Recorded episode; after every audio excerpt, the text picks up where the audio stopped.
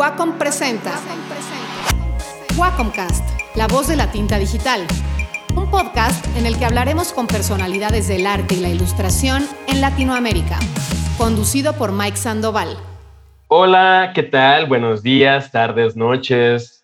Eh, no, no tengo idea, no tengo idea. Llevan muchas ediciones de este eh, Wacomcast, la voz de la tinta digital y aún no tenemos datos concretos de saber a qué hora y en dónde nos están escuchando. Bueno, en dónde sí, pero no sabemos a qué hora ustedes escuchen este, este podcast, así que prefiero entonces saludarlos sin importar la hora del día.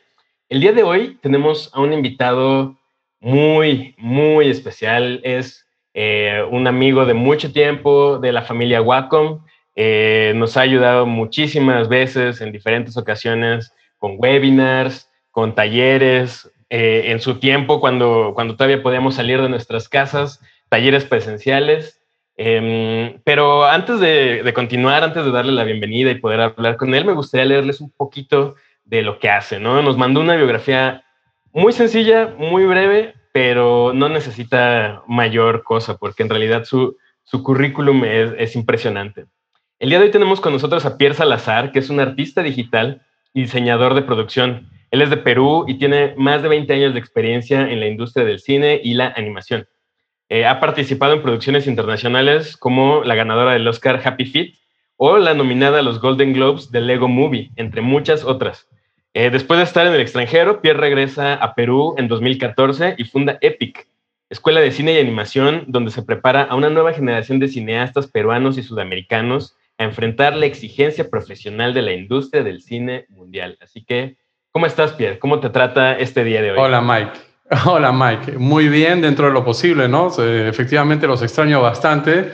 Me, casi me sale la lagrimita cuando hablas de las épocas presenciales, pero aquí estamos. Y pero volverán, volverán. volverán y esperemos que vuelven pronto. Parece que está volviendo pronto, ¿no? Poco a poco, poco a poco. Cada vez se, siente más real, ¿no? Ya, no sé si tú ya tuviste la oportunidad de vacunarte, no, no, no. Y eso que soy este adulto mayor, ya debería ser. ya me toca. Claro. Pero ya mucha gente se está vacunando y, ya cada vez más empiezo a ver como más actividad en las calles. Poco a poco se están reiniciando algunos eventos. ¿no? Es verdad, uno no, sabe, uno no sabe lo que tiene hasta que lo pierde, como dice, ¿no? Entonces también en Epic, en Epic también las clases han retomado. El otro día tuve la ocasión de pasar delante de, de la escuela, la escuela física, ¿no? Es raro hablar así y bueno, su nostalgia también de esa época, ¿no? De poder verse y hablarse. Así que espero que sea pronto. ¿Cómo, cómo ha sido ahora con la pandemia dar las clases en Epic? Eh, digo, obviamente vía Zoom y todo, pero eh, ¿sientes que hubo mucho cambio? Sí, bueno, lo, nosotros, como tú sabes, tenemos dos carreras. Tenemos la carrera de dirección de cine, que ha sufrido un poco más, obviamente, porque hay los aspectos de, de rodaje, de filmación, de trabajo con los actores, que es totalmente por así llamarlo, analógico, orgánico, hay que hacerlo, no físicamente, entonces ha sido un poco más complicado. Lo hemos hecho con, con protocolos de bioseguridad, pero igual, ¿no? Siempre limita bastante. Eh, en la carrera de animación, obviamente, es mucho más sencillo. Nosotros nos, nos eh, afecta mucho menos, ya estamos acostumbrados, inclusive mucho antes de la pandemia, a trabajar a distancia. Yo tengo muchos este, clientes que están eh, dispersos por todos lados del mundo, entonces hay muchos, inclusive con los que he trabajado, que nunca he tenido la, la suerte de verlos en persona, ¿no? Entonces, este, nos afecta. Nos afecta igual, obviamente, porque es, es una experiencia, digamos, la camaradería, ¿no? Eh, eh, juntarse es, es, otra cosa. Pero obviamente en el mundo de los gráficos digitales, ¿no? Eh, de diseño digital, del arte digital en general, ya estamos acostumbrados un poquito a, a, trabajar de esa manera. Así que nos ha afectado mucho menos. En todo caso, en términos de, de alumnado, eh, no hemos perdido casi nada y en términos de, de currícula la seguimos eh, exactamente igual. Yo, tengo una duda. Tu escuela se llama Epic, pero también vi que nos mandaste el reel de CG. Ah, no, lo que te mandé, eh, no, hay otro, esa, esa, fue una empresa que ya no existe, que era una empresa mía, pero te mandé otro ah, reel, que es un reel sencillamente que es el de, no sé si te lo puedo poner acá en el chat, para que lo tengas. Sí, lo, lo vi, el tuyo. El mío personal, sí. El de CG, claro, el CG, claro, ese es este, básicamente es mi portafolio, es lo que es lo que cualquier artista digital en general en la industria del cine o bueno cualquier industria en realidad, ¿no? Pero en, mi caso Sencillamente vamos acumulando esta experiencia de, de varias películas y las montamos en las escenas en las que hemos trabajado, en los proyectos en los que hemos trabajado. Más ese reel no está completo. Tengo que agregar, entre otros, por ejemplo, a Imbo, que es una película de animación peruana, que, que, es histórica, ¿no? que desgraciadamente su salida en sala fue truncada por esta pandemia. Muy triste porque fue histórica, o sea, es histórica, todavía va a salir en el Perú, pero histórica en varios aspectos. ¿no? Número uno, en, en las cifras, 9 millones de dólares, lo que obviamente no es mucho para Hollywood, pero es muy, muy grande para la industria peruana sobre todo.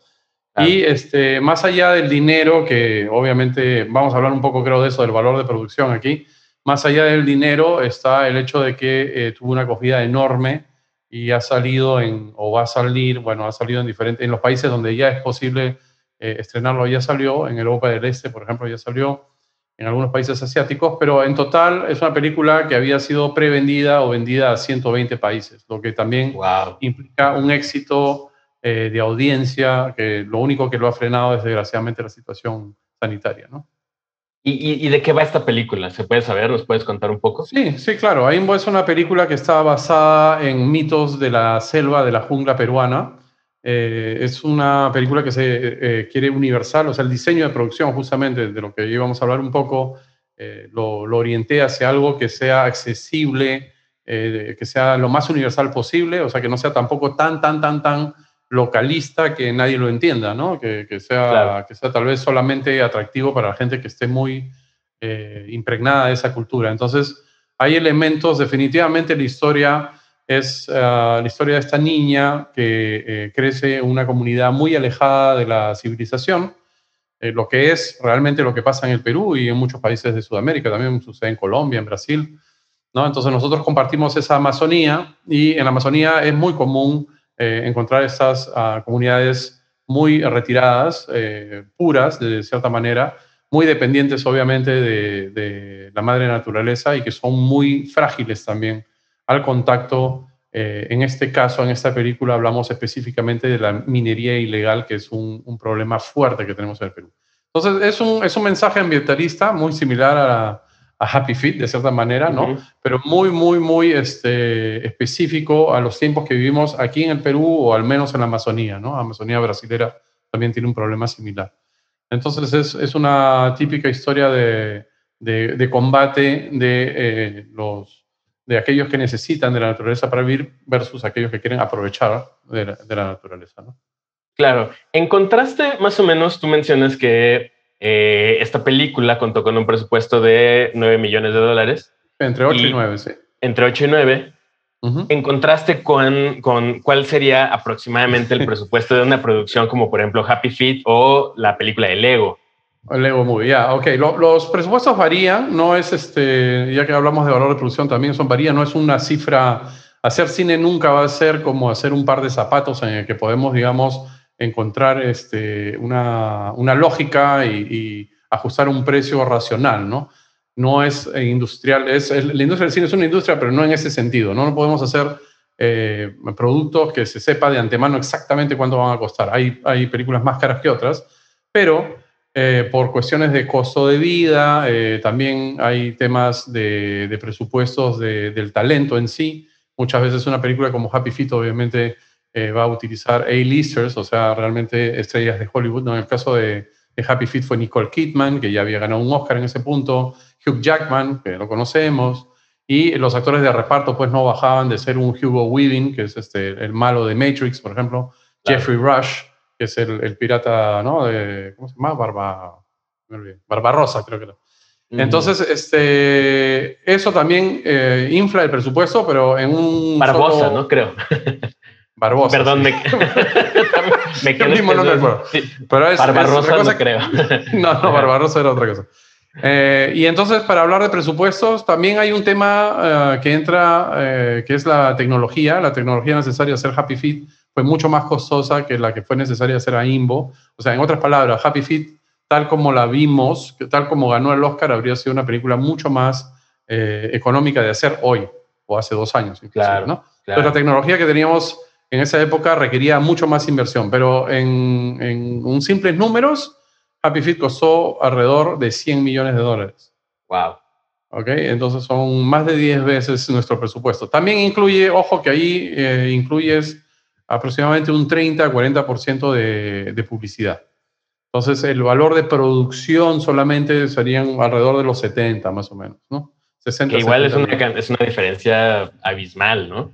Es abismal, obviamente, ¿no? Y este Lego Movie fue ligeramente más barata por justamente esos factores. Uno era que ya teníamos la experiencia porque fue hecha con el mismo estudio, fue el mismo estudio de animación que hizo Happy Feet y que hizo Lego Movie. También hicimos Lego Batman, Lego Ninjago, bueno, hicimos varias cosas. Entonces ya de por sí hay una experiencia que hace que el costo se reduce, ¿no? Obviamente. Eh, y también es el, proyecto en sí, Lego, que era un poco más simple de hacer desde un punto de vista técnico. Así que costó alrededor de 65, 70 millones, todo, todo incluido, ¿no? Eso, eso es más o menos. Ok, el, el tema de hoy, como hemos estado hablando, es el valor del, del diseño de producción en el cine, ¿no? Eh, tú, tú, o sea, para la gente que no está familiarizado con estos temas, con estos términos, ¿cómo lo podrías definir? Bueno, primero podemos, este, intercambiablemente podemos hablar de qué cosa es un diseñador de producción, por ejemplo, o el diseño de producción. Para comenzar, en la industria del cine, eh, a pesar de que ya está bastante estandarizado, o sea, hay ciertas cosas que son bastante estándar, cada proyecto, lo que tal vez este, nuestro, nuestra audiencia no sabe es que cada proyecto se maneja como si fuera una nueva entidad, una nueva empresa. O sea, básicamente abrimos una empresa para crear un, una película, termina la película y la cerramos y luego abrimos una nueva y así, ¿no? Entonces, eh, pero a pesar de eso, tenemos ciertas cosas que se van cuajando, estandarizando. ¿Por qué digo esto? Porque a veces eh, hay términos que son uh, intercambiables o que no todo el mundo utiliza. Entonces, diseñador de producción es lo, a veces se utiliza como director artístico, básicamente. ¿okay? Claro. Eh, en producciones muy grandes, muy, muy grandes, eh, se dilata un poco la jerarquía, o sea, comienzan a haber eh, equipos más grandes y esos equipos más grandes a su vez, exactamente como una fábrica, ¿no? Necesitan pues supervisores o, ¿no? Eh, eh, gente que está, uh, managers que están por encima de supervisores y así. Entonces, en ese caso, el diseñador de producción eh, se vuelve el brazo derecho del director y en términos simples, el, diseño, el diseñador de producción que es eh, que puede hacer cualquier cosa eh, dependiendo de que sea una película live action, o sea, con actores, o que sea una película de animación, o que sea una película de stop motion, que sea una película que tenga muchas, por ejemplo, maquetas o escenarios físicos, ¿no? Pero al inicio, de la manera más simple, el diseñador de producción es el que va a desarrollar el aspecto visual de una película. Ese es el término grande, genérico, ¿no? Y luego ya entramos a el proyecto específico. Entonces, el diseñador de producción de una película, por ejemplo, eh, que está eh, ubicada en la Edad Media, por ejemplo, tal vez ese diseñador de producción específicamente va a tener que eh, tener mucha experiencia en eh, trajes de época, por ejemplo, o armaduras medievales, ¿no? Por ejemplo, el diseñador de producción de Game of Thrones, por decir algo, ¿no? Yo no claro. he hecho Game of Thrones, pero... Entonces, es como un casting, ¿no? En el cine, todo el mundo, desde el director hasta los actores, es un casting, en el sentido que la productora va y dice, voy a, bueno, voy a hacer una película de superhéroes, entonces, ¿qué directores tengo a la mano me parecen que sería un buen casting para, es, para hacer Justice League, por ejemplo, ¿no? La Liga de la Justicia. Entonces, ah, Zack Snyder, ¿no? Zack Snyder es alguien que tiene el estilo que estamos buscando, que ya tiene experiencia. El diseñador de producción va a hacer lo mismo, ¿no? Y van a buscar un diseñador de producción en función a sus necesidades. Entonces, hay tantos diseñadores de producciones como, de, como hay producciones en realidad. Y eso es lo que hacemos, ¿no? Básicamente tenemos a un director, eh, que puede ser un director guionista o un director que viene con, un guionista al lado, etcétera, pero básicamente tenemos dos pilares de la fabricación de una película, uno que es la historia, que es el guion, que son los diálogos, ¿no? etcétera, la trama, y el diseñador de producción, que es el brazo derecho que viene inmediatamente al lado y que hace una propuesta visual para ese guion, ¿no? Él dice, vamos a hacerlo de tal manera, de tal manera, ¿qué te parece si lo hacemos con con tal este, efecto, o lo, ahí es donde se decide, por ejemplo, si vamos a usar CGI, ¿no? o sea, gráficos por computadora, o maquetas, o una mezcla de los dos, o lo que, lo que fuese, ¿no? Entonces ahí es donde entra el diseñador de producción. Sí, es súper importante porque básicamente ya que tienes armada todo lo, lo, que va a ser el, digamos, el script, el plot, etcétera. Ahora hay que decidir cómo se va a ver, ¿no? Como, y eso creo que es, la, o sea, es lo que marca la diferencia de todo, ¿no? Eso es, eso es el tema, justamente lo que les quería contar, ¿no? Es que al final del día, o es, es, obvio, a todo el mundo le parece obvio que en el cine, pero eso es algo también que es este, típico de mercados o de industrias que no tienen, desgraciadamente, pues el, los recursos ilimitados o, suficientes para dedicarle tanto tiempo al diseño de producción. Sin embargo, como bien dices tú, ¿no? es, es importantísimo porque al final del día nadie duda que la historia sea importante, pero estamos haciendo cine, no estamos haciendo este, literatura ni radio, ¿no? Entonces, obviamente, el peso de las imágenes, y como bien dice ¿no? el dicho, más vale, una, imagen vale mil palabras, entonces realmente eh, tenemos que darle cariño.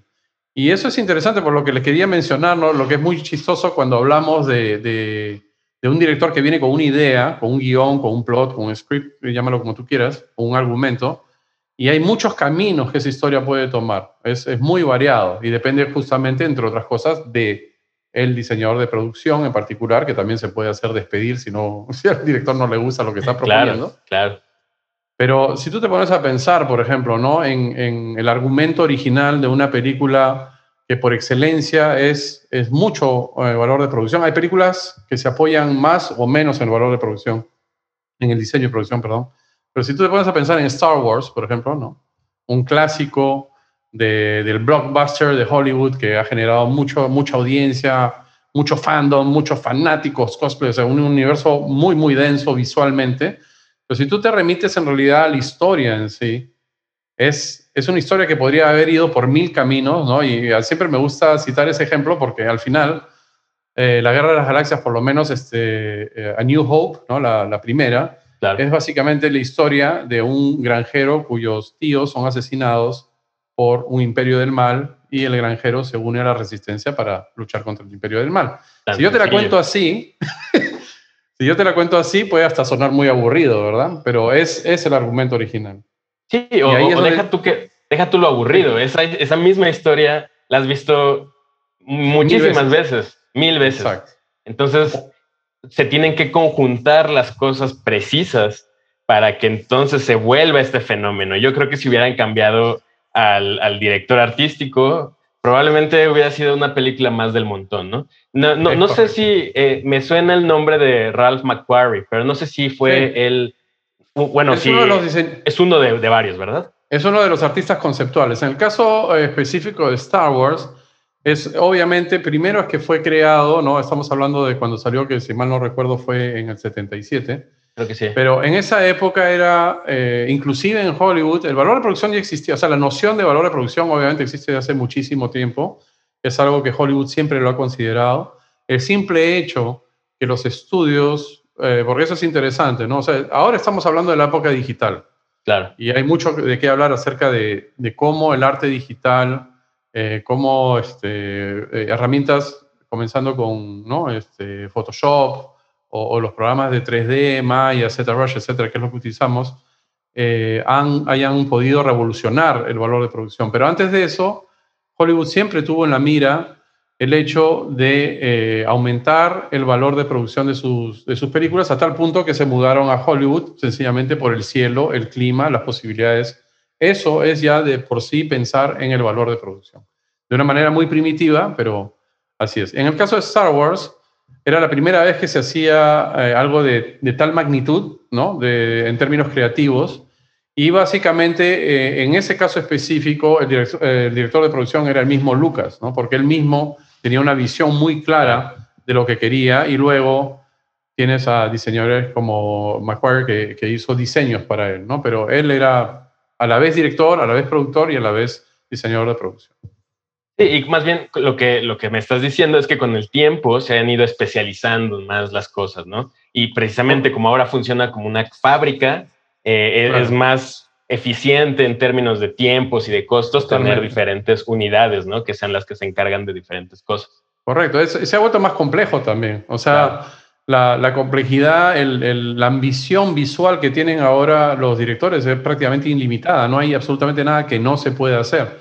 Eh, si bien el producto final de Star Wars nos gusta, en esa época hay muchas de las ideas de Lucas que no pudieron hacerse, sencillamente porque era tecnológicamente o humanamente imposible de hacer.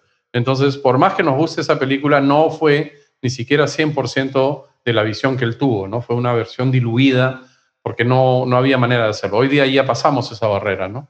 Ahora, como dices tú, ahora hay ejércitos de gente especializada, comenzando por el diseñador de producción, y este, también tenemos una tecnología prácticamente infinita. Ya lo único que quedaría es un tema de, tiempo o de dinero, ¿no? O una mezcla de los dos, que también va cambiando todos los días. Ah, ahora, ahora me gustaría que nos contaras un poquito entonces cuál es tu rol, cuál es el rol de Pierre Salazar dentro de, dentro de una producción cinematográfica. Ok, entonces eh, ha sido eh, variada, es variable y muchos de los artistas digitales, porque en realidad es por eso que en mi biografía yo me presento como artista digital, porque durante muchos años, incluyendo en la industria eh, de Hollywood o en la industria europea también, no hace, bueno, ya, ya estoy un poco, hace 20 años, digamos, cuando comencé, eh, esos títulos cambiaban todos los días. Un día se llamaba este, artista digital, otro día, o sea, era literal, se estaba construyendo de cero esta industria. Eh, había un término que usábamos en Francia, por ejemplo, que era infografista, luego pasó a artista digital, luego hablamos de la especialidad de lo que estabas haciendo en ese momento, luego regresamos a artista digital. Entonces, digamos que el título general es artista digital, y de ahí lo único que pasa es que dependiendo del rol que se me pide tomar en determinada producción, puedo ser diseñador de producción, como puedo ser un, artista conceptual. Es exactamente el ejemplo que tú me diste de, de McQuarrie en, en, Star Wars, ¿no? O sea, puedo trabajar para un diseñador de producción sencillamente porque ese diseñador de producción es o, bien más experimentado o bien es alguien que ya tiene costumbre de trabajar con el director, porque también hay, hay temas de afinidad. Hay temas es lo que se ve, se comunican muy bien. Claro, es, es, es, que es muy importante. O sea, en Hollywood, por ejemplo, se sabe perfectamente que eso puede hacer o deshacer una película. Entonces, muchas veces este, ya son casi como el, la pata de, de, conejo blanco para ellos, ¿no? O sea, van a traer al diseñador, al diseñador de producción porque ya están acostumbrados, se entienden rápidamente y eso es importante, ¿no?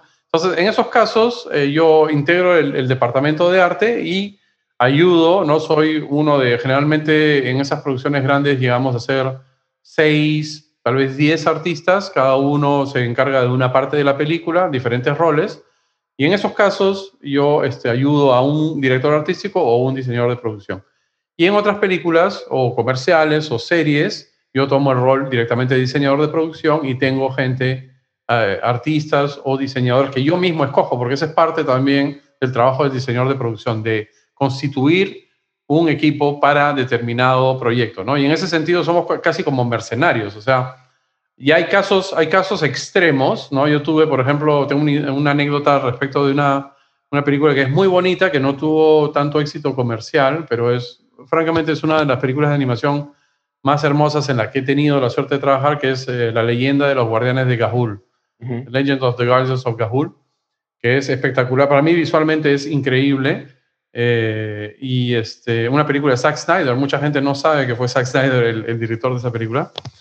Y, y este, bueno, eh, no tuvo la acogida comercial que, que, merecía tal vez, pero es interesante porque esa película fue tan, tan, sobre todo para su época, ¿no? Este, fue tan compleja, que demandó mucha especialización y tengo una anécdota muy chistosa al respecto porque como era una película en la que había muchas este, estructuras que eran árboles, que eran donde vivían estos búhos, que no sé si has visto la película, pero es básicamente una civilización hecha de árboles gigantes, ¿no? Y son, viven dentro de estos árboles, que este, eh, el diseñador de producción, uh, Simon Whiteley, si mal no recuerdo, eh, trajo, o sea, yo estuve trabajando con él, pero también trajo un especialista que era un, chico asiático, no recuerdo su nombre, que eh, ni siquiera sabía utilizar una computadora, sabía solamente hojas de papel en blanco, fotocopia y lápiz azul, pero era un absoluto monstruo dibujando árboles, estructuras orgánicas. Entonces ya ese grado de especialización ya es loco, ¿no? O sea, no sé si el chico era capaz de dibujar un auto o un edificio, probablemente no. Definitivamente no, no podía utilizar ni Photoshop.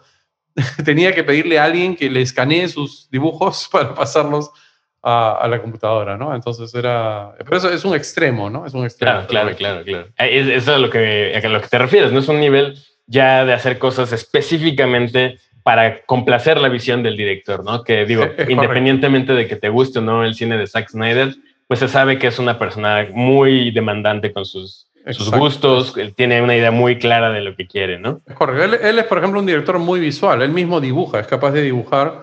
De, no, no he visto dibujos de él este, súper acabados, ¿no? No sé cuál es su nivel de dibujo final, pero sí es o sea, es muy, como dices tú, es muy, muy visual, tiene una, una idea extremadamente precisa de a qué se debe parecer el cuadro final, ¿no? Y eso es su punto fuerte, por ejemplo, de él. Claro, claro. Hay otros directores que son distintos.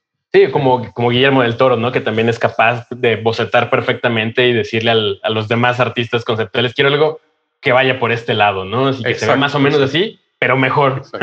Exacto. Hay, hay, hay, algunos que casi no necesitan un, este, un director artístico o un diseñador de producción. Las razones que lo tienen también es sencillamente por el volumen de trabajo, ¿no? O sea, no se pueden encargar de todo, no pueden estar viendo el guion, las filmaciones, locaciones, o sea, sencillamente... durarían mucho más las producciones, ¿no? Si eh, uno, otro, otro director que es eh, muy conocido por tener una visión muy específica, o sea, cuando se, se, trata de lo visual, es Ridley Scott también. Ridley Scott tiene, tiene una Biblia muy, muy rígida de a qué se debe parecer las cosas visualmente, ¿no? Y es capaz de dibujar sus cuadros directamente y hasta hacer un poco de arte conceptual también, entonces es muy, muy bueno en eso, ¿no?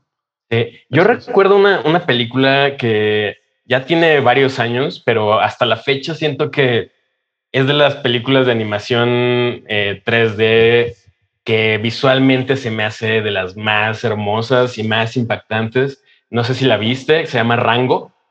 Ah, sí, claro, Rango. Qué maravilla, qué maravilla. Y hay, hay, pocas palabras, digo, hay pocas películas que yo siento que al día de hoy se sigan viendo así.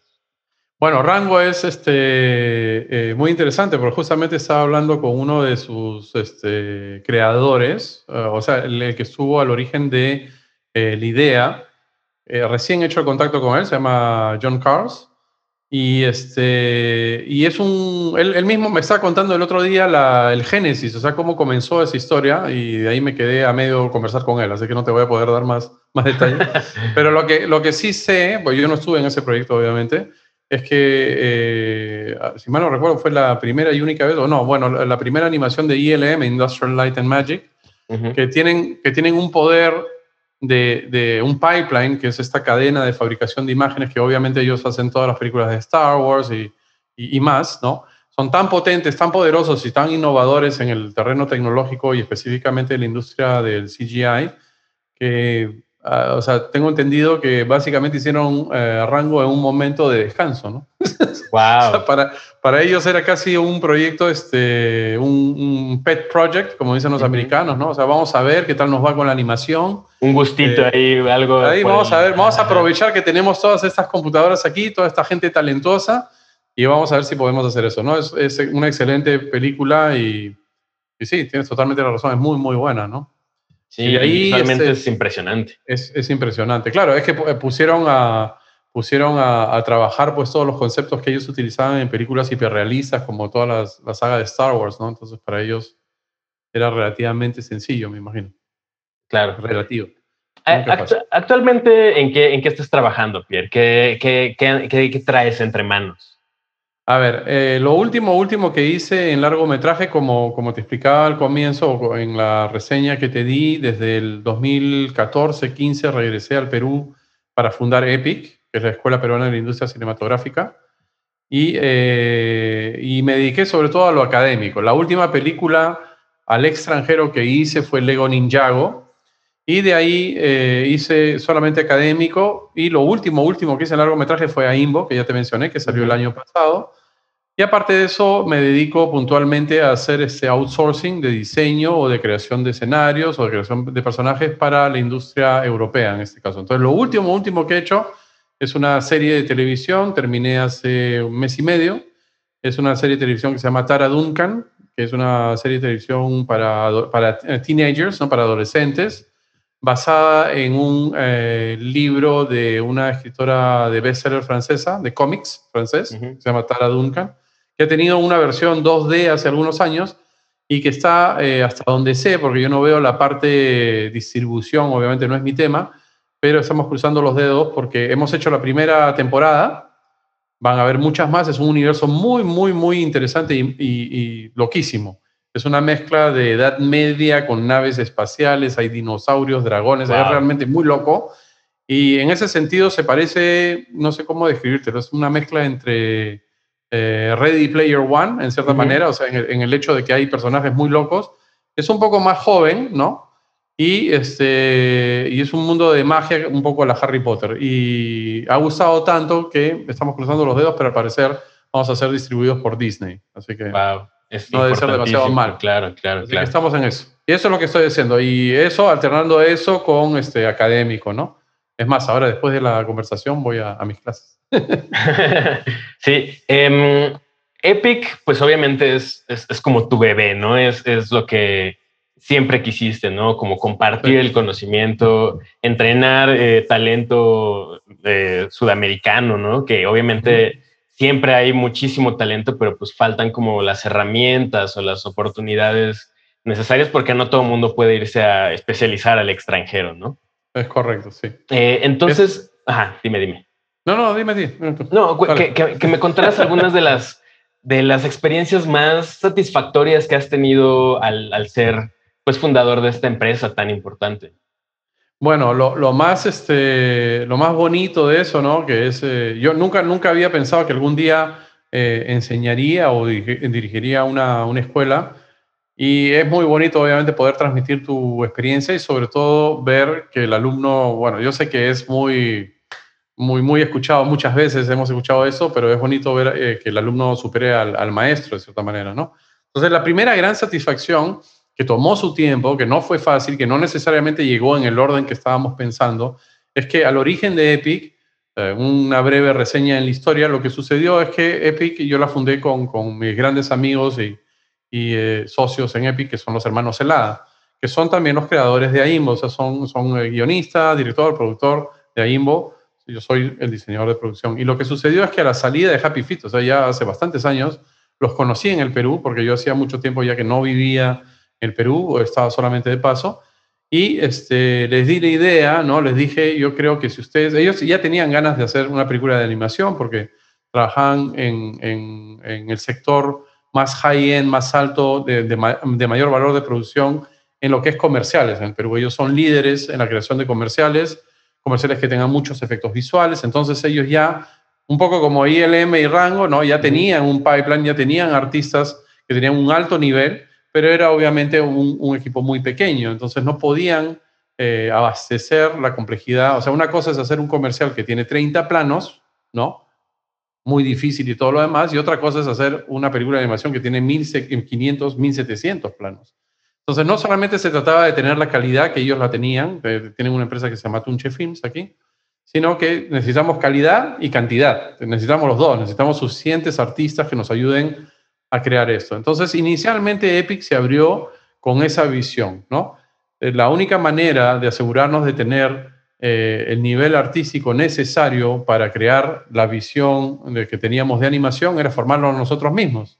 Teníamos la experiencia, teníamos el, pipeline en sí, que era el proceso de trabajo, entonces solamente bastaba con formarnos. Entonces lo hicimos y nos tardó aproximadamente, bueno, si consideras el momento en que vendimos la película a, a una productora que se llama CMG, que está en Hollywood, eh, en preproducción, nos tomó aproximadamente pues seis años llegar a ese punto. O sea, formamos durante seis años, cinco o seis años, el talento peruano y sudamericano, tenemos bastantes sudamericanos aquí también, hasta que llegó la posibilidad de ponerlos a, prueba, a prueba literalmente. Y lo más bonito fue realmente lograr poner en, el momento pico de la producción de, de AIMBO, logramos poner a 10% de los artistas del estudio eran estudiantes de EPIC.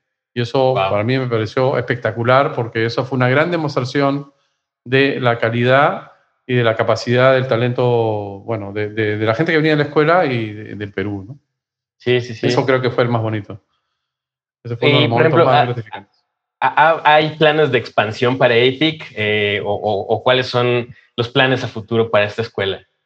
Bueno, los, obviamente la pandemia nos ha cortado un poco las alas. Eh, creo que ha sido el caso de, todo el mundo. Tenemos, ahora estamos funcionando íntegramente en línea. Estamos expandiendo a, hacer eh, cosas, o sea, siempre, siempre comenzamos con eh, la enseñanza interactiva, que nos parecía importante, y lo que era muy bonito, lo que es muy bonito porque Epic sigue estando ahí, obviamente, y esperamos, no tocamos madera de que podamos abrir de manera presencial. Lo que era espectacular es que nosotros estamos creando un polo industrial, claro, no es Hollywood obviamente, pero tenemos la escuela y prácticamente frente a la escuela tenemos los estudios donde hicimos a Imbo y estamos por hacer otra película de animación que se llama Cayara, que también ya está firmada con la misma distribuidora que va a tener un perfil muy similar a Imbo, o sea, estamos hablando de 7, 8, 9 millones de producción, tal vez un poco más, porque fue un éxito a Imbo, entonces ya tenemos también eh, mucha gente interesada en lo que sigue. Entonces, lo que teníamos era una escuela física que era Epic, cruzabas la calle, tenías el estudio que creó a Imbo, estábamos ya este, por expandir y comprar estudios para hacer, porque no solamente queremos hacer animación, obviamente la escuela es de cine y animación, entonces tenemos también producciones híbridas, o sea, por ejemplo, eh, producciones live action con animación, con efectos, ¿no? Tenemos muchos guiones que están ahí esperándonos, Callar es solamente el segundo, eh, tenemos varias cosas, pero es verdad que nos hemos concentrado sobre todo en animación, que, es algo que, bueno, obviamente es nuestra pasión y eh, es lo que nos ha ayudado más, sobre todo en este tiempo de pandemia, ¿no? Hemos podido trabajar desde casa, eh, me da muchísimo gusto justamente poder hablar que Wacom nos ha ayudado muchísimo, tanto ah, antes de la pandemia como ahora, ¿no? Ah, nos ha ayudado no solamente con sus productos, sino también eh, a promover, dar la buena palabra. Hemos encontrado artistas a través de ustedes también. Hemos hecho concursos de talento, que eso es lo que vamos a seguir haciendo. Y, nada, entonces el futuro es eso, es Callara, que pase lo que pase, eh, seguiremos trabajando a distancia. Tuvimos, ahora que estoy hablando contigo, tuvimos un excelente, eh, me olvidé, Carlos Álvarez creo que era el nombre, perdón, soy malo con los nombres, pero tuvimos un muy buen artista de México que nos ayudó en, en AIMO también, tuvimos eh, un artista de allá que nos ayudó con, con el personaje principal, que es AIMBO. Y, este, y nada, eso es lo, lo que queremos expandirnos, estamos pensando en, en, en, eso, en expansión, que sea en línea. Y también lo que es interesante ahora es que si bien habíamos dado mucha prioridad a la enseñanza interactiva, que sea presencial o que sea como el curso que voy a dar después de esta entrevista, de esta charla, de, de manera interactiva, también estamos sacando Ahí sí nos atrasamos un poco, pero estamos este, compensando el tiempo, ¿no? recuperando bastante. Estamos haciendo una enorme base de datos de tutoriales offline, o sea, para aquel que no necesariamente está en nuestro horario o que no necesita necesariamente interacción. Entonces, eso lo van a encontrar próximamente en Epic en línea y ya, ya está corriendo y estamos justamente, hace poco estábamos hablando con Caro de también trabajar con ustedes para darles un poco de, de contenido eh, y, crecer juntos, ¿no? Maravilloso, maravilloso. Pues, pues muchas felicidades. Suena como que vienen, vienen cosas muy, muy buenas para, sí, para estamos lanzando. Claro, claro, claro. Y de la mano de Wacom. Eh, se nos está acabando el tiempo, Pierre, pero pasó rapidísimo. O sea, y creo que deberíamos incluso tener un segundo episodio porque así como yo tengo muchas dudas, eh, seguramente también tienes muchísimas anécdotas que, que, a la gente le gustaría escuchar. Eh, nos gustaría que nos recomendaras, que nos hicieras alguna recomendación de lo que tú quieras para, para la gente que nos está escuchando. Bueno, la primera recomendación es que sigan cuidándose. Eso es importantísimo. Porque la cosa todavía no termina. No piensen, eh, no piensen solamente en ustedes, piensen en, en, en, sus familiares, en la gente adulta que puede sufrir también fuerte. O sea, todo, cualquiera puede sufrir. Así que lo que más me da pena es esta situación, pero bueno, hablando de cosas un poco más este, agradables y más alegres y, que creo, bueno, fuerza, que ya estamos casi al final, yo calculo que estamos a un buen 80%, ¿no? Un poco como un videojuego. Sí, sí, sí, estamos llegando al, al, al, boss del final de juego, esperemos. Eh, nada, recomendaciones, eh, obviamente hemos pasado bastante tiempo frente a Netflix, ¿no? Han habido cosas realmente geniales lo que me dio mucha, mucha satisfacción a mí personalmente es ver todo un segmento de animación, porque da la casualidad de que yo trabajo mucho en animación, he hecho también películas eh, con VFX, por la carrera se llama animación 3D y VFX, pero por una de esas casualidades he trabajado mucho en animación y lo que me ha dado mucha satisfacción es que he visto eh, Netflix impulsar cosas de animación espectaculares y bueno, no voy a ser muy original, pero te voy a hablar de Dead Love and Robots, que me parece increíble, que me parece muy satisfactorio que le haya ido, porque era un poco experimental, ¿no? Hicieron la temporada 1, es un formato particular, la animación para adultos no tiene mucha exposición, o sea, si te das cuenta, ¿no? La animación generalmente es un poco más para toda la familia. Claro. Estamos hablando de algo más edgy, más difícil, más negro, a veces al límite de la violencia y, funcionó muy bien, ¿no? Y ese es un sector que me parece muy, muy interesante. Eh, he visto muchos cineastas frustrados de no poder eh, filmar por la situación, volcarse a la animación, que ha sido un boom de la animación de cierta manera. Así que yo pienso que para todos los artistas digitales, para todos los artistas que justamente utilizan una WAC, aunque sea una Cintiq, que sea que utiliza cualquier programa gráfico, yo pienso que la industria va a crecer mucho y ya para recentrarme en la recomendación, la recomendación es uno, este es el momento de apostar más que nunca. En realidad el momento para apostar era, siempre lo fue. Lo fue hace un año, lo fue hace dos años, pero bueno, si por alguna razón se quedaron dormidos, más vale ahora que nunca de, de, meterse a estudiar algo que tenga que ver con esta industria. Hay cosas pequeñas, cosas grandes, es muy vasto, obviamente. Claro. Y eh, por el lado del entretenimiento, vean Dead Love and Robots, eh, eh, eh, temporada 2. La las dos me gustaron. La temporada 2 hay capítulos que me gustaron inclusive más que la primera. Es espectacular y creo, no sé, ¿la viste tú o no? ¿Te gustó? Vi la, vi la primera temporada. es visualmente impresionante. Y de la temporada 2 solamente he visto un capítulo que me encantó porque aparte es súper corto, pero... El, ¿Cuál es? ¿Cuál es el que te gustó? El de la Navidad. Ah, es muy bueno, sí, sí. Y aparte dura tres minutos algo así y es una historia... no hay que vender el truco, ¿no? No voy, a vender, no voy a decir de qué va, pero sí, sí es, o sea, sí creo que es un referente para todas las personas que, están interesadas como en, en estas cosas de, animación, de diseño de personajes, etcétera, etcétera. Dead, Love, Dead, Love and Robots, gran, gran serie. Sí. Tuviste, eh, por cierto, se, se, o sea, el primer capítulo no siempre es el mismo, ¿no? Porque a mí el primer capítulo no fue ese para mí. Mm, ah, no, no, no. Es, que un amigo me dijo, tienes que ver ese ah, capítulo. Te va a gustar. Y yo, ah, bueno, que lo, o sea, sí quería ver la serie completa, pero vi ese específicamente para hablar con mi amigo. Hay muchos buenos. A mí me gustó el primero y el último, sobre todo. El primero y el último. Mira, el, último es espectacular. Es muy poético. O sea, como te digo, es, es, es, la, es la posibilidad de sin límites de contar la historia que tú quieras en el formato que tú quieras, ¿no? Eso es lo bonito de la animación, porque puedes hacer todo desde algo muy cartoon a algo muy realista, ¿no? Que, curiosamente en, la primera temporada también mis capítulos favoritos son el primero y el último. El primero... lo hacen a eh, propósito. Sí, sí, claro. El primero es este del mismo estudio que hizo eh, Into the Spider-Verse, ¿correcto? Sí, correcto, sí. y el último es una historia igual muy poética, muy bonita, que es la de Sima Blue o algo así se llama, creo. Sí, no sé si a mí no me parecía como la última, creo que era mía, pero la de la, todas las de, de la piscina. Ajá, ajá, ajá. Muy bueno, muy bueno. Muy bueno, ¿no? Es excelente, es muy buenas historias. Y hay otras películas de animación, eh, hay una que les recomiendo también, que es una película de animación francesa, que creo que estuvo nominada al Oscar, si mal no recuerdo, que me, me, pareció muy buena. Yo trabajo en 3D, no es en 3D, hay algunos elementos 3D, es más animación tradicional, hay algunos elementos 3D, que es este Perdí mi cuerpo, no sé si la has visto. Ah, me gustó mucho, sí, sí, sí, sí. Muy, muy buena película. Entonces, es prueba de que el género de animación es un género, bueno, no es nuevo para nada, no es nuevo para nada. Recordemos que el cine comenzó con la animación y que uno de los estudios más grandes del cine del mundo es un tal Disney. Entonces, no es para nada un género menor, pero lo que sí es interesante es ver más de esta animación adulta. Eso sí es relativamente nuevo, ¿no? Claro, claro. Eso es. Pues Pierre, fue un placer platicar contigo, verte de nuevo. Em, ¿Nos puedes recordar tus redes sociales o las redes sociales que quisieras que la gente siguiera?